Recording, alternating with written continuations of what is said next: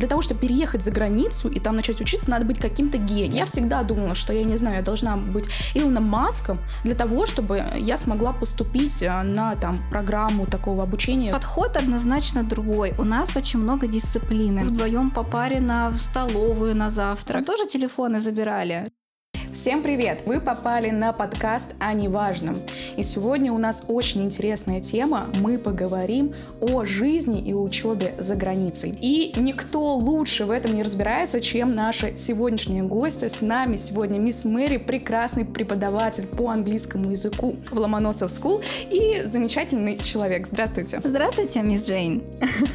А, но, а, мисс Мэри, я вам хотела рассказать о том, как бы я хотела провести наш сегодняшний подкаст. Не просто поговорить о том, как э, жить за границей, а развеять, так скажем, мифы. И вы расскажете, как в действительности обстоят дела, потому что, мне кажется, у нас идеальная на сегодня компания, потому что я ни разу в жизни не жила за границей и посещала только две страны. Это Египет, который полностью русифицирован, там везде надписи на русском языке, соответственно, и Арабские Эмираты, где я не уходила из отеля. И вот у меня множество мифов о жизни mm-hmm. за границей. А можете, пожалуйста, рассказать, какой у вас опыт а, в том, чтобы пожить в другой стране? Ну, начну с того, что я была в 50 странах, и в целом я всю жизнь, наверное, провожу в путешествиях с детства. И я жила полноценно однозначно в Швейцарии. Самое большое количество времени, mm-hmm. это больше трех лет, я училась на бакалавриате mm-hmm. по программе включенного образования с МГУ mm-hmm. на юридическом факультете. И также я поступила на программу двойного диплома в МГИМО, и поэтому полностью отучилась в магистратуре в Англии. Mm-hmm. Ну, естественно, я жила по месяцу в Сингапуре, по месяцу в Таиланде, по месяцу во Франции и так далее и тому подобное. И последняя ваша остановка была Аргентина, верно? И еще два года я жила в Аргентине, точно. Конечно же. И вот, а, знаете, вы говорите про то, что так много времени провели за границей. И первое это была учеба. Как раз-таки первый миф, который мне сразу же mm-hmm. приходит в голову, и думаю, нашим слушателям, это то, что для того, чтобы переехать за границу и там начать учиться, надо быть каким-то гением. Вот я всегда думала, что я не знаю, я должна быть Илоном Маском для того, чтобы я смогла поступить а, на там программу такого обучения, где меня отправят за границу. Действительно ли это так? Я думаю, это абсолютно не так. Я вот сколько прожила за границей и встречала тоже своих соотечественников, я не могу сказать, что они значительно умнее, чем те ребята, которые учатся в той же Москве. Угу. А, мне кажется, что просто меньше страхов у них было и больше смелости, потому что учиться за границей это про смелость сепарироваться от своей семьи, от своей угу. родины. Это смелость к переезду, угу. к адаптации к новой культуре. Вот. А это никак не относится к знаниям на самом деле. Это действительно больше момент смелости. Угу. Но вот, когда мы переезжаем, э, идет следующий миф о том, что жить за границей это очень дорого. Ну, прям вот э, нереально. Обычно, когда в школе предлагают какие-нибудь э, программы обмена, они стоят невероятных денег, и кажется, что, ну, как бы, туда очень сложно попасть не только умственно, но и по финансовым угу. причинам. Что вы на этот счет скажете? Ну, можно разобрать, например, у меня очень многие друзья по программам обмена ездили бесплатно, просто угу. за счет того, что они выигрывали конкурсы. Вот у меня несколько друзей бесплатно учились э, в Финляндии, в Австралии, в Канаде, в Италии и бесконечное количество стран на самом деле. И мало того, им еще доплачивали, то есть им платили стипендию достаточно большого размера, 800-1000 евро в месяц, который им Ничего хватало себе. с лихвой, они даже откладывали на самом деле. Вот, то есть э, я могу сразу сказать, что главный приоритет здесь это знание английского языка. Я поэтому очень часто это пропагандирую на моих курсах, что вы не только вы выучиваете английский для ЕГЭ, но mm-hmm. вам он потом очень классно пригождается по жизни в университете. Вот. И, соответственно, я могу еще сказать, что учеба за границей не стоит дорого, если обращаться напрямую. То есть я поступала напрямую, и цены там были даже ниже, чем московские цены на университеты. Вот. И что касается коммуналки, бытовых вопросов, разница небольшая. Даже я бы сказала, что Москва это очень дорогой город. Мне кажется, что mm-hmm. жизнь в Европе, если брать средние города, не столицы, то это примерно как у нас там около Санкт-Петербурга и прочее. Ничего себе, это довольно-таки удивительный факт, потому что кажется, что за границей это что-то невероятное, и надо зарабатывать миллионы а, для того, чтобы туда переехать.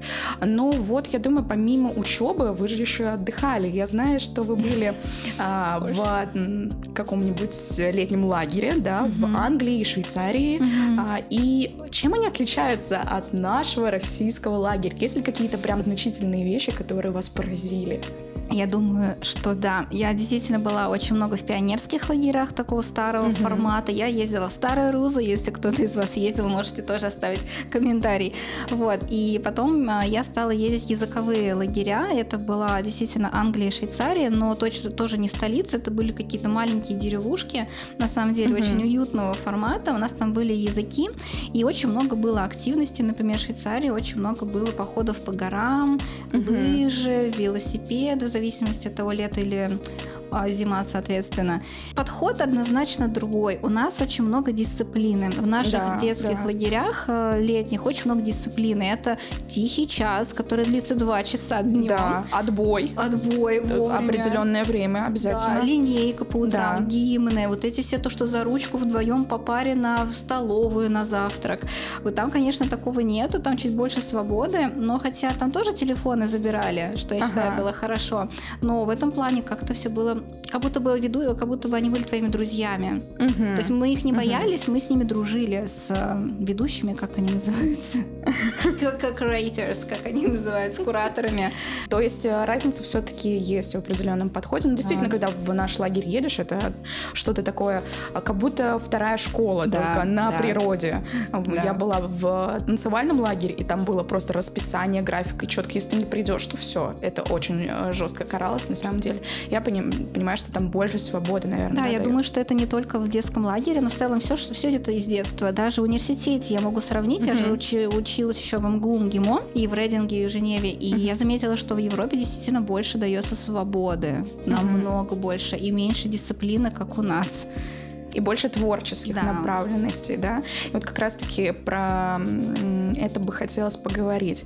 У нас э, есть определенная система образования, да, в России, и есть такой миф, э, точнее, часто говорят о том, что в зарубежных странах по-другому относятся к списыванию. И это очень часто mm-hmm. слышится то, что за границей даже самим студентам кажется, что списывать не имеет смысла. Действительно mm-hmm. ли это так? То есть там mm-hmm. такой подход. Да. У нас как бы списать это как бы, ну, да. это в нормальном э, ряде вещей, так скажем, это повсеместно. А как там относятся к этому?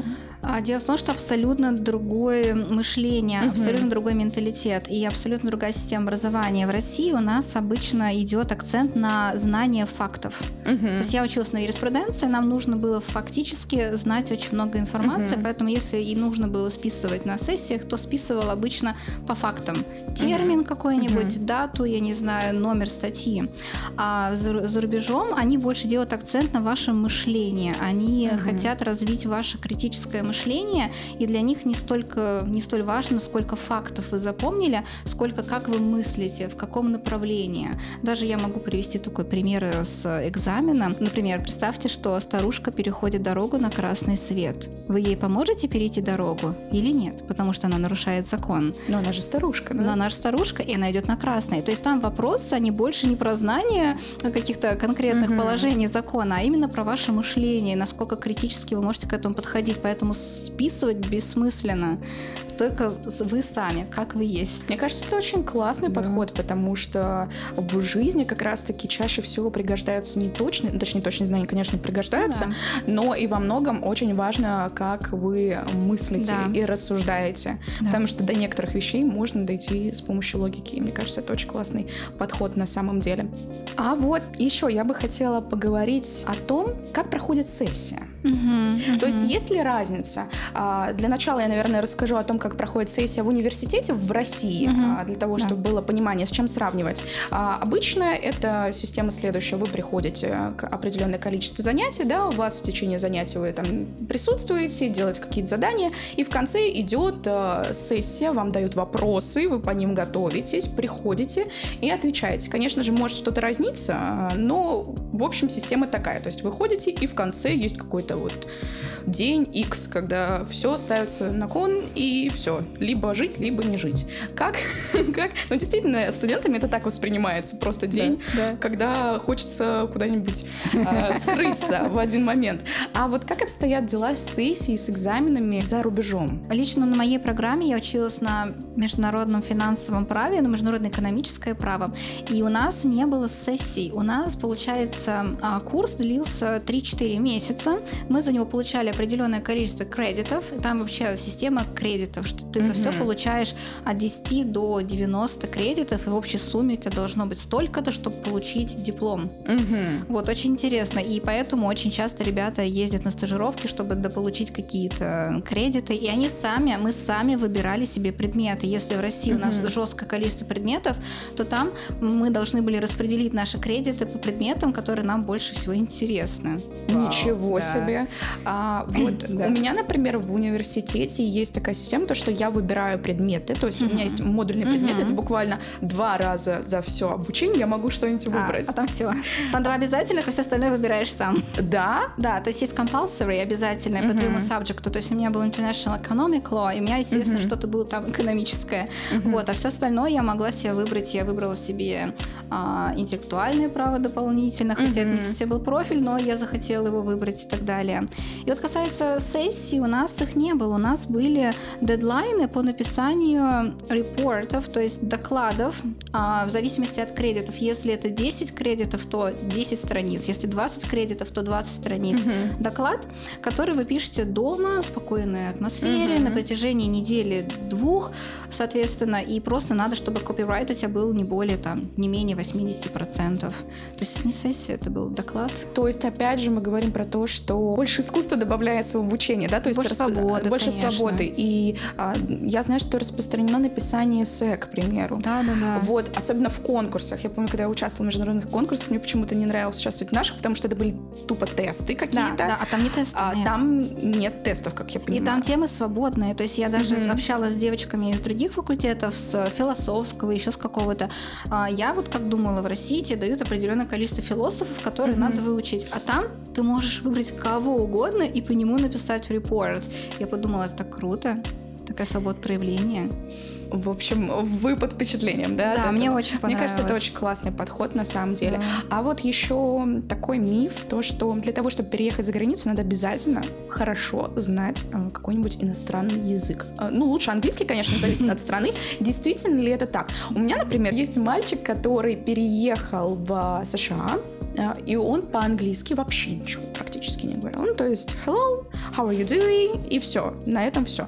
А вот э, с вашей стороны, как вот вы наблюдали это изнутри, mm-hmm. как довольно-таки тяжело человеку находиться в среде, где ты практически ничего не понимаешь. На самом деле я бы сказала, что этот миф оправдан, потому что если нет знаний языка, на мой взгляд, что в зависимости от человека, вот я приехала в Аргентину, и я не знала испанский mm-hmm. два года назад, и мне это не особо мешало, потому что у меня там был куньядо, это брат мужа, соответственно, который mm-hmm. знает испанский, и а, из-за того, что он за нас говорил, у меня не было потребности в изучении испанского, я mm-hmm. понимала, понимала, что я не смогла бы адаптироваться, интегрироваться в общество.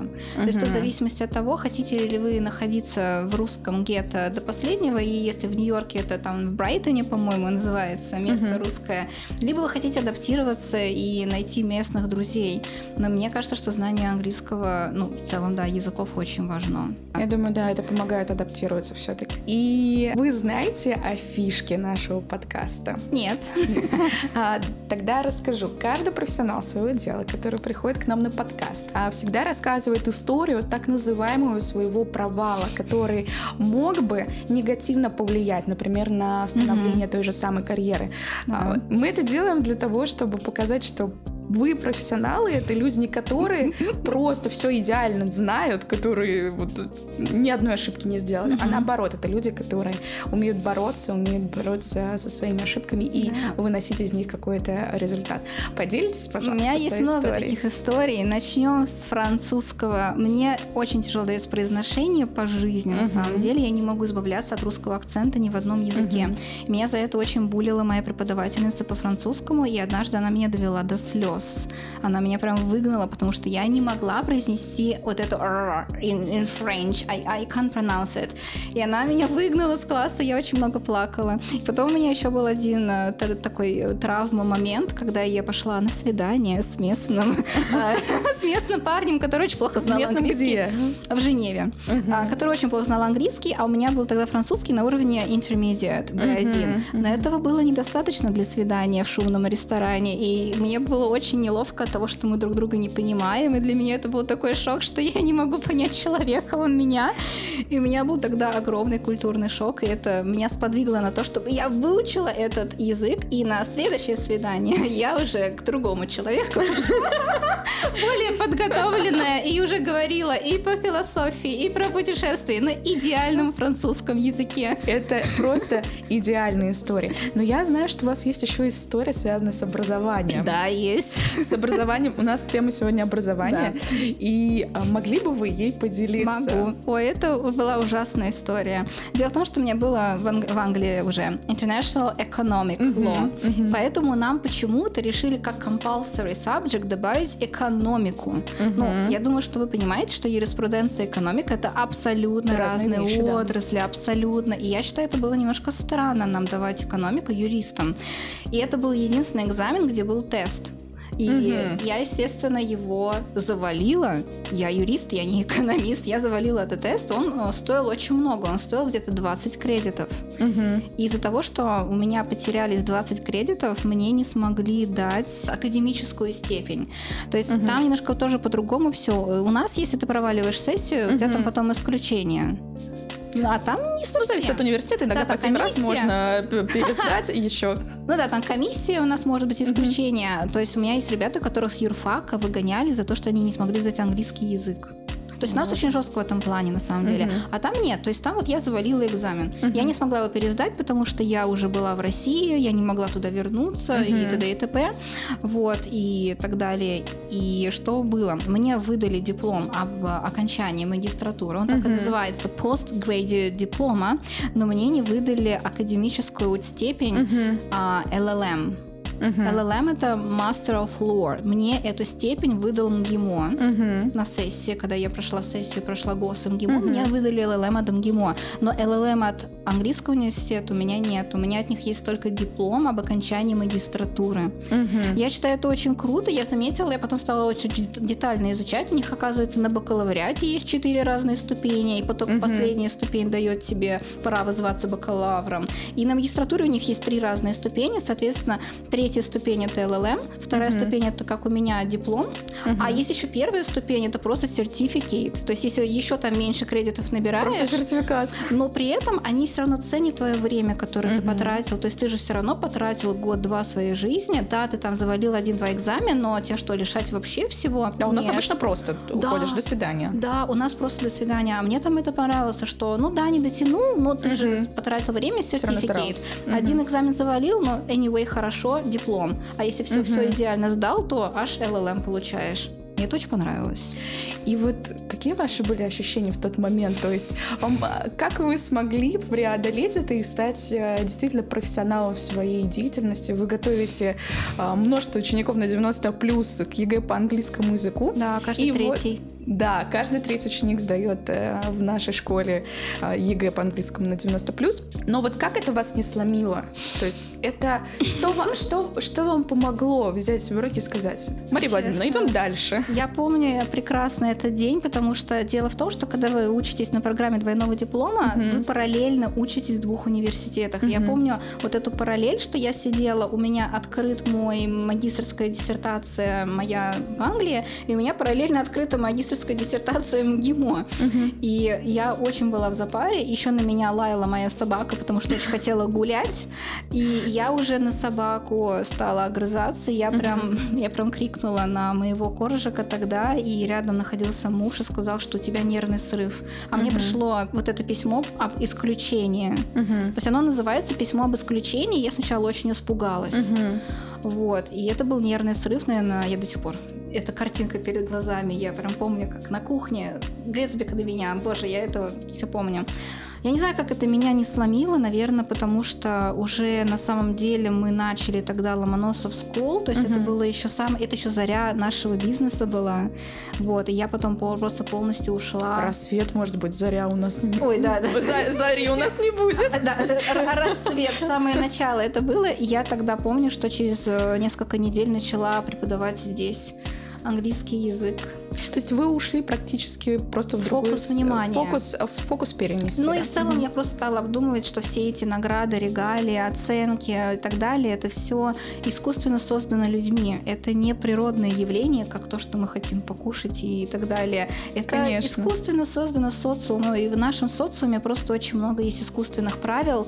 Вот. И если к ним относиться как просто к правилам игры, то с- как-то спокойнее Спокойнее, становится. легче Да, становится, то есть да. это же не вопрос жизни и смерти, как в природе, как апокалипсис случается, не знаю, цунами. Это вопрос социальных рамок, и ты можешь их воспринимать очень лично, а можешь Мгм. просто воспринимать как игра, в которой ты в каком-то Мгм. шаге ну, провалился, и что? Да, это вот прекрасный пример того, что не надо сдаваться, если что-то не получается, потому что, возможно, вас за этим опытом ждет, ждет что-то более прекрасное. Когда мы от чего-то отходим, всегда на горизонте появляется что-то Да. лучшее. Я всегда говорю своим ученикам, что ошибки это ваш лучший учитель. Я всегда прошу всех Да. делать все домашние работы, чтобы вы больше ошибались, Да. потому что на ошибках вы учитесь. Только на ошибках можно достичь Да. э, какого-либо успеха. Мария Владимировна, спасибо вам большое за Тебе такой спасибо.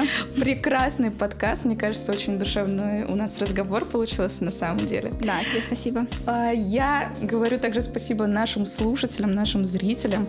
И с вами был подкаст о неважном. И до встречи в новых выпусках. See you later, alligators! Bye!